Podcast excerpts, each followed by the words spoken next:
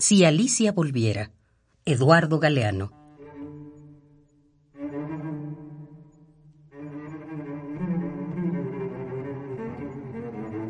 Hace 130 años, después de visitar el País de las Maravillas, Alicia se metió en un espejo para descubrir el mundo al revés.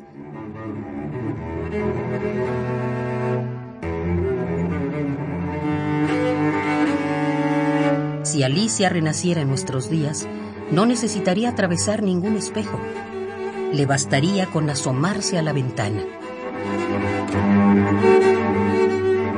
Si Alicia volviera de El Mundo al Revés, Eduardo Galeano.